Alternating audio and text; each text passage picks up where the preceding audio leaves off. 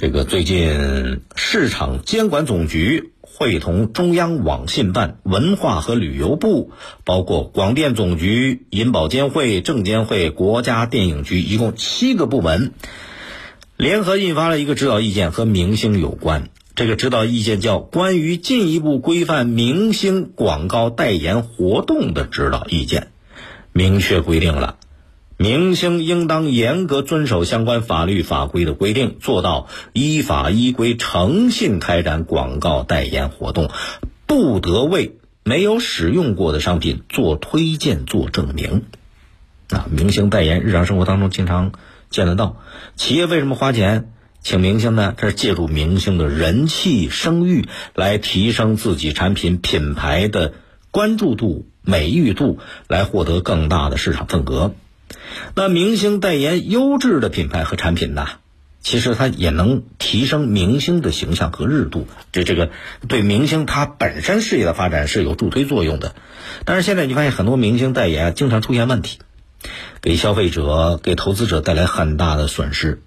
结果呢，明星云淡风轻的一句对不起、抱歉，完事儿了。最多如果社会舆论压力大了，代言费退回去吧。对他本人没有造成实质性的影响，哎，退完这一笔，转身再去搞下一个代言，钱继续装兜里边。之前呢，针对明星代言的监督力度不够，啊，基本上就是靠明星自己自觉自律，靠道德去选择产品是不是优质。可是这能靠得住吗？经济利益诱惑太大，很多明星他压根儿不会去仔细考察代言产品的质量和厂家的信誉度，甚至他自己根本就没有用过代言的这个产品，给钱就干吧，钱给的多了，那就丧失基本的道德什么信用了，所以就经常出现明星代言的产品啊，代言的很多东西难以保障，一旦发生了事故，发生了质量，明星没有什么损失，但是消费者承担后果了。这就明显不合理了。比方说，之前呢有很多明星代言那个 P to P 的理财产品，你看他说的跟真的一样，实际上他自个儿没有投钱进去，而且很多明星他也不懂，缺乏这个理财的能力，根本就不能辨别真伪，人家怎么写他就怎么念，照本宣科为他代言的产品引流。可是他说出来的话，很多粉丝他相信呐。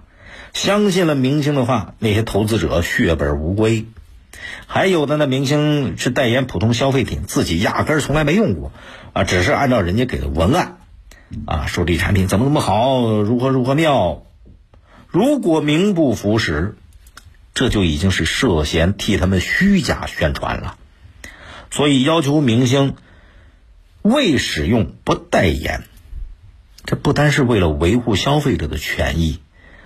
为了让消费者不上当、不被广告忽悠，其实也是保护明星自己的利益。你给人代了言，最后是不是掉到厂商的陷阱里边？你跑不了啊！广告法对广告代言人有规定义务，怎么讲呢？叫不得为其没使用过的商品或者没接受过的服务做推荐和证明，并且明确虚假广告造成消费者损害的。代言人要承担连带责任，你看吗？明星如果没有使用过产品就代言，涉嫌违反广告法了。所以呢，多部门联合印发了这个意见，哎，对明星进行规范了，那些不合理、不合法的代言费用不要去赚。同时呢，也给明星代言画出了一个规范的标准，避免发生一些违法代言的情况，坑害消费者。当然了。明星能够大红大紫不容易，得爱惜自己的羽毛，珍惜粉丝的信任，要主动遵守代言的标准，规范自己的行为，不要触碰法律红线。再一个，监管部门得严格落实指导意见，严厉打击明星的违法违规代言。如果说昧着良心给商家做虚假宣传，啊，触碰了法律红线，那造成健康损害的。必须得依法严厉打击，这才能够起到真正的震慑的作用。